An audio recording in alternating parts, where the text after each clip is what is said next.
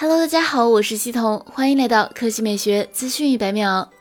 近日，有网友发现诺基亚 G21 出现在了跑分平台上，搭载了紫光展锐 T606 芯片，主频为1.61智赫兹。从之前的 FCC 认证信息来看，诺基亚 G21 的配置为 50MP 加 2MP 加 2MP 后置三摄方案和 8MP 前置镜头，预计会内置5050毫安时电池。此外，诺基亚 G21 还会推出 TA1418、TA1404、TA1412、TA1415、TA1405 和 TA1401 六种变体。现在有爆料人士放出诺基亚 G11 和 G21 的官方图，配色为绿色和棕色，两者可能会搭载同款处理器，外观相似度也很高。不同之处在于诺基亚 G11 少了一颗 50MP 的镜头，颜色更浅一些。两款机型都标注了 Made in China 字样，尚未得知诺基亚这两款新机是否会在国内推出，还是只针对海外市场销售。来看第二条新闻，近日有媒体曝光了劳斯莱斯首款纯电动车闪灵的效果图。据了解，该车将于二零二三年第四季度上市，而按照规划，劳斯莱斯将于二零三零年转型为纯电动品牌，所以该车的地位可想而知。从流出的效果图来看，虽然是一台电动车，车但闪灵依旧保持了劳斯莱斯经典的帕特农神庙直瀑式格栅。据其 CEO 此前消息，该格栅并未担任进气散热的角色，而是另有其他用处。至于是什么，他并未提前泄密。此外，该车采用了类似于魅影一样的双门轿跑造型，拥有标志性的欢庆女神后开门以及造型夸张的大尺寸轮圈，让人的感觉与劳斯莱斯燃油车并未有太大区别。不过，由于动力总成发生了根本性变化，劳斯莱斯在将闪灵提供给客户前，需要经过严苛的测验，确保每一处细节都真实完美。为此，劳斯莱斯设计了史上最为严格的测试项目，其测试里程竟然达到了二百五十万公里，相当于平均一辆劳斯莱斯使用四百多年的。总里程。动力方面，闪灵会采用专属的纯电动车架构打造，前后双电机，预计输出可达到六百马力，部署 V 十二动力，零百加速四秒内。